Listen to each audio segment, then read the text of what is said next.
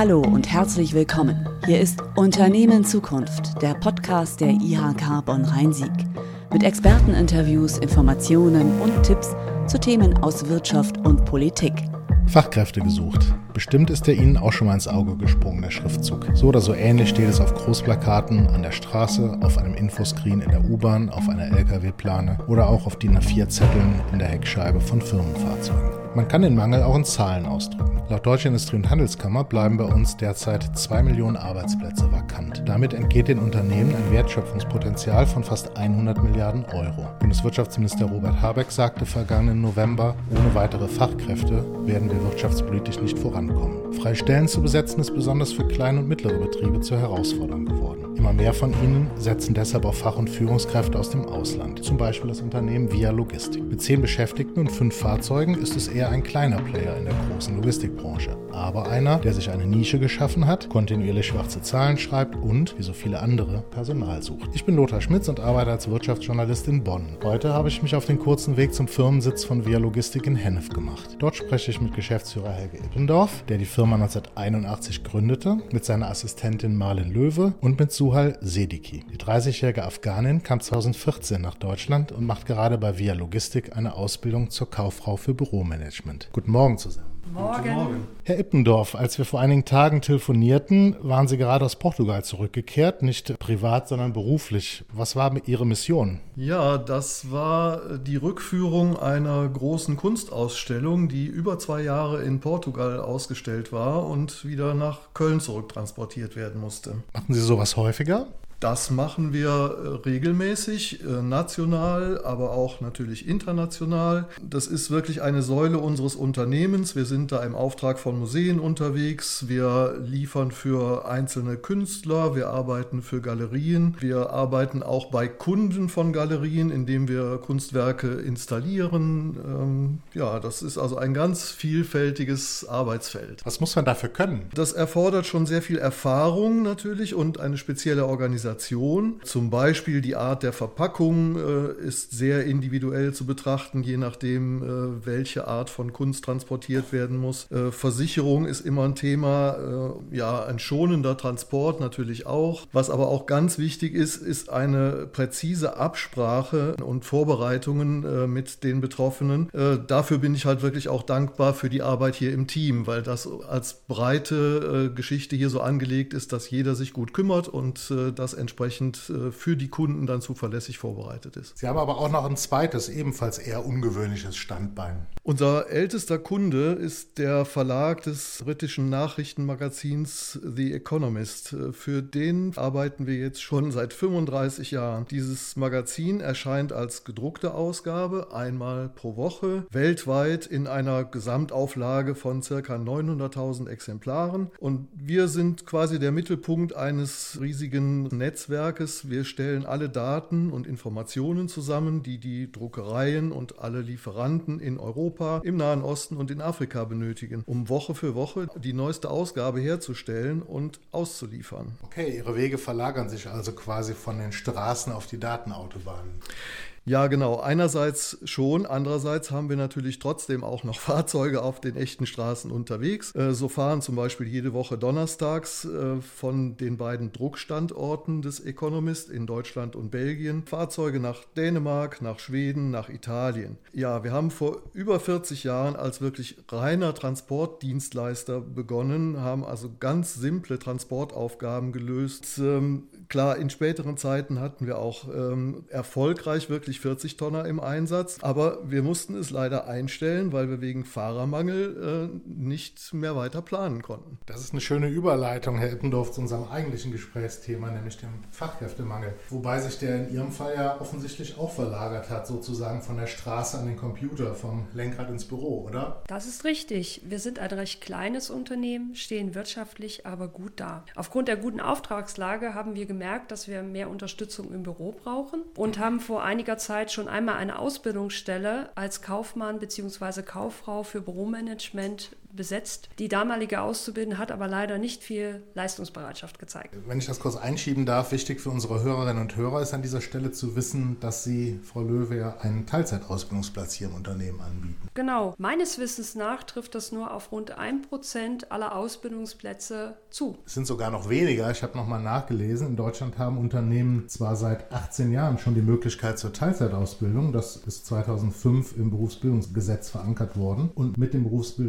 Berufsbildungsmodernisierungsgesetz wurden die Möglichkeiten für Teilzeitberufsausbildung sogar noch erweitert und flexibler ausgestaltet. Trotzdem, und jetzt kommt die Zahl, nutzen das bisher nur sehr wenige Betriebe. 2018 zum Beispiel wurden bloß 0,4 Prozent aller Ausbildungsverträge in Teilzeitform abgeschlossen. Das ist irgendwie komisch. Viele Unternehmen lassen sich gute Chancen auf kompetenten Nachwuchs entgehen, weil sie das nicht anbieten oder schlichtweg nichts davon wissen. Wir jedenfalls sind sehr dankbar für die Möglichkeit, dass Ausbildung in Teilzeit möglich ist. Das ist ja auf jeden Fall eine große Chance ähm, für Sie. Worin besteht die genau? Die IHKs informieren die Unternehmen darüber und wir sind sehr dankbar, dass wir das von der IHK erfahren haben. Denn damit erreichen wir eine komplett neue Zielgruppe, für die ein normaler Ganztagsausbildungsplatz gar nicht in Frage kommt, nämlich Mütter. Oft besonders motiviert habe ich die Damen kennengelernt und sie sind auch sehr leistungsbereit. Ihnen fehlt einfach schlichtweg nur die Möglichkeit, in Vollzeit zu arbeiten. Und ich finde, da sollte man den Müttern auch die Chance geben, eine Ausbildung in Teilzeit zu machen. Sie würden also sagen, man sollte als Unternehmen auch bei der Gewinnung von Fachkräften und Azubis, also den Fachkräften von morgen, häufiger über den Tellerrand blicken? Auf jeden Fall. Noch viel größer sind die Chancen, wenn man offen dafür ist, Menschen aus dem Ausland zu beschäftigen. In unserem Fall trifft zufälligerweise gleich beides zu. Und so sind wir auf Frau Sidicki gestoßen. Frau Sidicki, wollen Sie sich unseren Zuhörerinnen und Zuhörern kurz vorstellen? Gerne. Ich bin 30 Jahre alt und 2014 aus Afghanistan nach Deutschland geflohen. Ähm, in Afghanistan habe ich Abitur gemacht, äh, aber dort äh, gab es für uns keine Zukunft, weil wir in Afghanistan verfolgt und bedroht wurden. Haben Sie Familie? Ja, ich lebe mit meinem Mann und meinen beiden Kindern in St. Augustin. Meine Kinder sind sieben und neun Jahre alt. Und Ihr Mann, ist er auch beruflich unterwegs hier in Deutschland? Ja, mein Mann arbeitet bei der Firma Bufrost. Wie sind Sie dann auf Via Logistik aufmerksam geworden? Äh, seit wir in St. Augustin leben, äh, kümmert sich äh, eine Patenfamilie um uns. Äh, sie hat mir auch den Kontakt zur äh, Industrie- und Handelskammer vermittelt. Sie wollten also arbeiten oder eine Ausbildung machen? Äh, ich hatte immer Interesse in einem Büroberuf, als ich über meine Patenfamilie von der Möglichkeit äh, einer dualen Ausbildung erfuhr, wollte ich das unbedingt äh, versuchen. Deshalb bin ich zur IHK gegangen. Wir haben uns an die IHK wegen einem Ausbildungsplatz gewandt und das war ein totaler Glücksgriff. Die dortige Beraterin hat mich auf die Frau Sedicki aufmerksam gemacht oder besser gesagt neugierig gemacht und wir haben uns ähm, dann entschlossen, dass wir sie kennenlernen wollen und haben sie hier zu uns ins Unternehmen eingenommen. Das war offensichtlich eine gute Entscheidung, oder? Ja, wir haben schnell ihr Potenzial gesehen. Das äh, war irgendwie beim ersten Kennenlernen klar, dass da eine hohe Leistungsbereitschaft äh, besteht und ja, wir hatten da direkt ein gutes Gefühl. Ein bisschen Mut, sich auf Neues einzulassen, gehörte aber auch dazu, zumal sie als kleines Unternehmen ja gar keine eigene Ausbildungsabteilung haben. Also niemand, der sich sozusagen ausschließlich um Frau Sedicki oder andere Auszubildende kümmern könnte. Den Mut haben wir und wir kümmern uns alle ein bisschen. Das schweißt uns übrigens auch als Team zusammen. Können Sie das mal an ein, zwei Beispielen erläutern, wenn Sie sagen, wir kümmern uns alle ein bisschen? Wie müssen wir uns das vorstellen? Das Zusammenschweißen kommt daher, dass wir Frau Sedicki im persönlichen und auch in schulischen Belangen unterstützen, in dem beruflichen sowieso. Ähm, ein Klassiker ist zum Beispiel, dass sie sich meldet und sagt, die Kinder sind krank. Das ist natürlich für Unternehmen immer ein Super-GAU. Wenn sie daran denken, wir stellen jetzt eine junge Mutter ein, dann ist sie die meiste Zeit krank. Und da sage ich hier ganz klar nein. Man muss als Unternehmen natürlich flexibel sein. Wir bieten zum Beispiel dann Homeoffice an.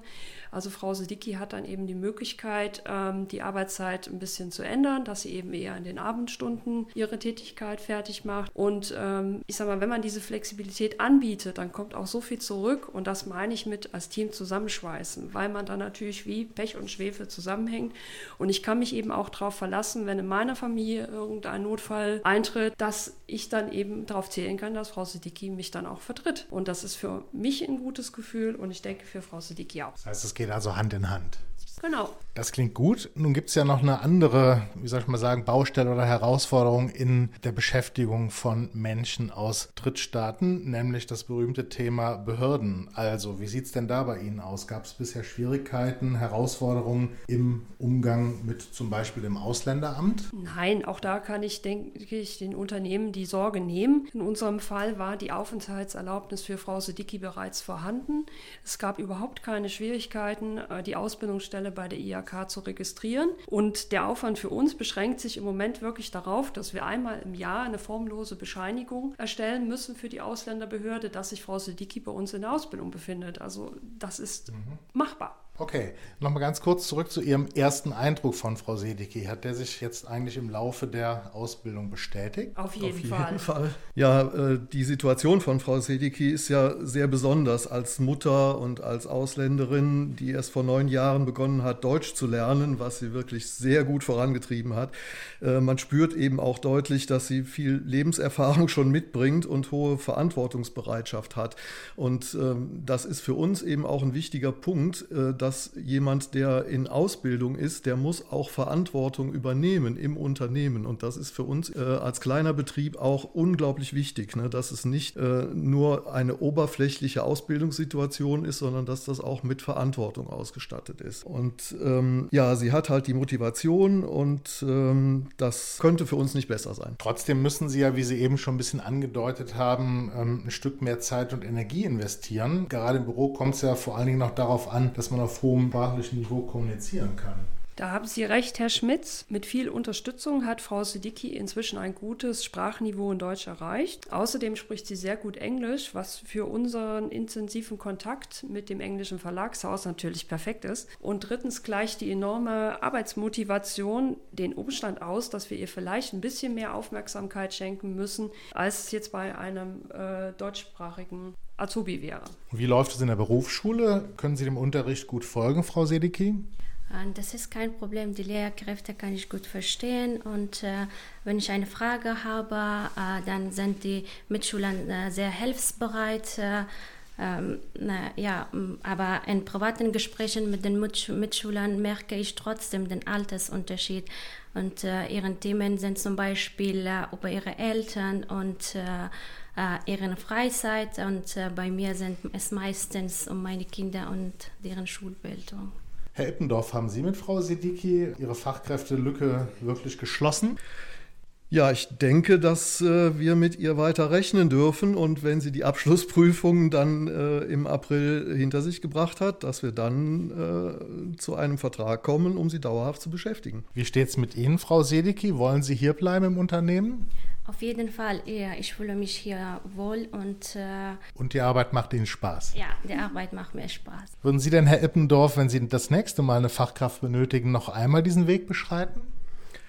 Ganz klares Ja, denn äh, es ist wirklich wichtig, äh, jemand, äh, der bereit ist, sich zu integrieren, zu engagieren äh, und Defizite abzubauen, äh, wirklich zu fördern. Äh, auf so einen Willen kommt es an. Und wenn das stimmt, dann ergibt sich alles andere. Dann bekommen wir wirklich mehr zurück, als wir investieren. Das ist ein schönes Schlusswort. Und nach dem Schlusswort vielleicht noch den Hinweis, ähm, dass wir in der Planung sind, äh, uns mit Fachkräftevermittlung aus Bulgarien demnächst zu beschäftigen. Das müssen Sie uns ein bisschen genauer erklären, bitte. Ja, äh, wir haben also festgestellt, dass äh, im Moment die Ministerien sich damit beschäftigen, Ausbildungsabschlüsse ähm, zu, anzuerkennen aus anderen europäischen Ländern. Wir haben erfahren, dass sich besonders bulgarische Menschen hier in Deutschland äh, besonders gut in äh, das deutsche Leben integrieren können. Und das hat uns äh, motiviert, mit unseren guten Bekannten in Bulgarien den Kontakt zu suchen und äh, einfach zu versuchen, dass wir in einer breiten Aufstellung Fachkräfte motivieren und vorbereiten wollen auf den deutschen Arbeitsmarkt. Wo kommen die Kontakte her, die Sie gerade erwähnen? Äh, das sind äh, Kontakte, die wir über den ähm, Europäischen Transportverband UET DDR ähm, haben.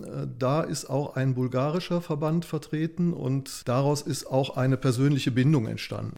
Das heißt, zu den beiden ungewöhnlichen Standbeinen Ihres Unternehmens, Kunsttransport und ähm, Economist, könnte also ein drittes ungewöhnliches Standbein hinzukommen? Ja, wir wollen unseren Gemischtwarenladen halt gerne irgendwie flexibel gestalten, ja. Okay, sehr schön. Dann wünsche ich Ihnen dabei viel Erfolg und danke Ihnen dreien nochmal für die interessanten Einblicke. Wir danken Ihnen auch für das Gespräch. Und Ihnen, Frau Sedicki, alles Gute für die Abschlussprüfung in wenigen Wochen. Vielen Dank. Auch Ihnen, liebe Zuhörerinnen und Zuhörer, danke ich für Ihr Interesse. Ich bin Lothar Schmitz und hoffe, dass diese Podcast-Folge Sie ein bisschen dazu inspirieren kann, bei Ihrer Fachkräftegewinnung auch neue Wege zu gehen. Bei Fragen rund um die Gewinnung von Fach- und Nachwuchskräften aus dem Ausland hilft Ihnen gerne Ihre örtliche Industrie- und Handelskammer. Hier ist das die IHK Bonn-Rhein-Sieg. Alles Gute und bis zum nächsten. Das war Unternehmen Zukunft, der Podcast der IHK Bonn-Rhein-Sieg. Mehr Informationen zu diesem und anderen Themen finden Sie unter www.ihk-bonn.de.